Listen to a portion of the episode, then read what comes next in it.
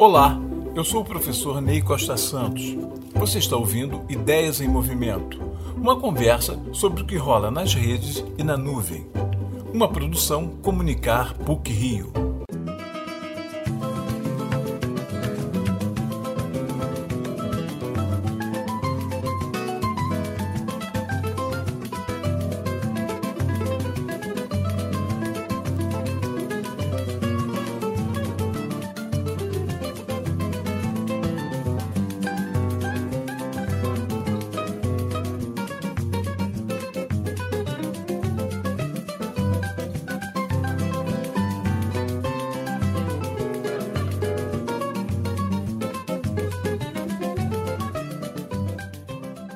No dia 29 de janeiro de 1922, Pixinguinha e o grupo Oito Batutas embarcavam para uma temporada em Paris, patrocinada pelo mecenas Arnaldo Genli.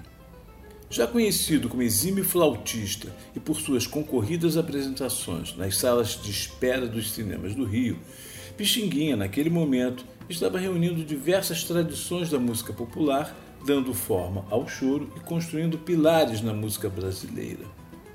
A viagem a Paris daria a ele a oportunidade de conhecer o jazz e os músicos negros com quem dividiria espaços nos dancings e casas noturnas.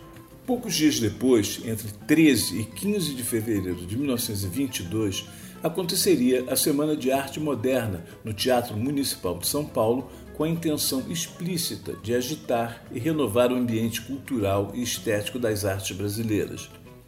Pixinguinha não estaria presente fisicamente, mas talvez já estivesse sim na cabeça de Mário de Andrade, escritor e musicólogo, participante da semana e um dos mais empenhados na aventura de encontrar uma identidade brasileira através das artes.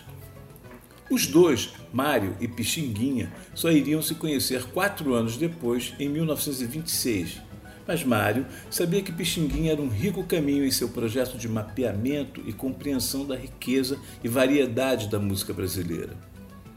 Ele juntava formas musicais das tradições culturais brasileiras com aquelas vindas da Europa, atendendo às novas demandas da modernidade, como o surgimento da indústria fonográfica e do rádio. Essa atitude interessava o projeto modernista de uma arte brasileira que estivesse além da simples imitação ou adaptação das formas clássicas europeias e mesmo das vanguardas futuristas.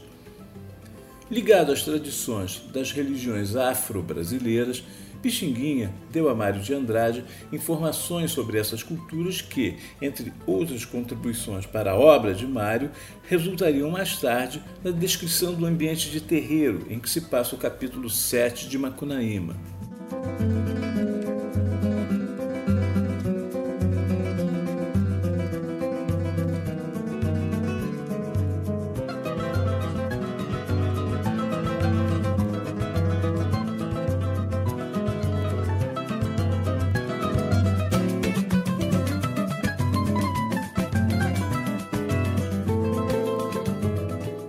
Heitor Villa-Lobos, um dos representantes da música na semana, fez sua iniciação musical nos grupos de choro das praças e quintais cariocas.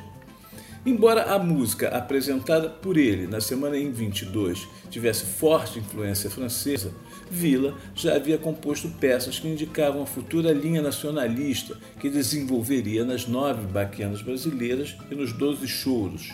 Os processos criativos de Pixinguinha e Vila Lobos têm certa proximidade. Enquanto Pixinguinha elaborava formas musicais que juntavam a valsa, a polca e os shots europeus às tradições musicais ibéricas e africanas, Vila Lobos, com sua formação de músico de choro e conhecedor das tradições folclóricas, elaboraria, nas baquianas, uma conversa entre bar e a música brasileira.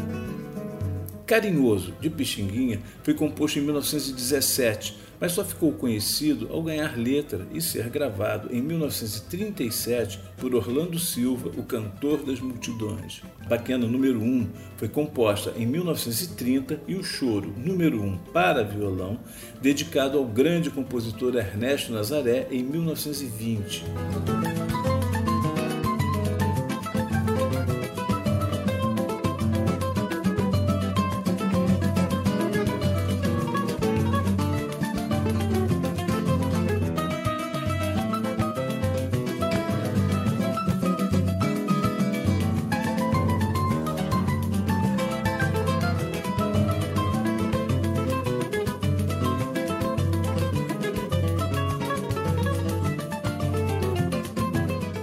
Durante os anos 20 e 30, Pixinguinha compôs choros imortais e escreveu os sofisticados e deliciosos arranjos para gravações de sambas e marchinhas de carnaval. E Vila Lobos desenvolveu a série das baquianas e choros. São das Baquianas a famosa área para soprano, na de número 5, e o lindo tema do trenzinho caipira, quarto movimento, a tocata, da Baquiana número 2, e que anos mais tarde ganharia a letra de Ferreira Goulart. Esses dois artistas seminais guardam relação com a Semana de Arte Moderna de 1922, menos pelo ideário de vanguarda futurista e mais pela atitude expressa em música de estabelecer uma conversa entre formas clássicas europeias e as tradições brasileiras. Sugiro a audição atenta de Pixinguinha e Vila Lobos, um Brasil solar e criativo. Você ouviu Ideias em Movimento uma produção Comunicar PUC Rio. Até a próxima!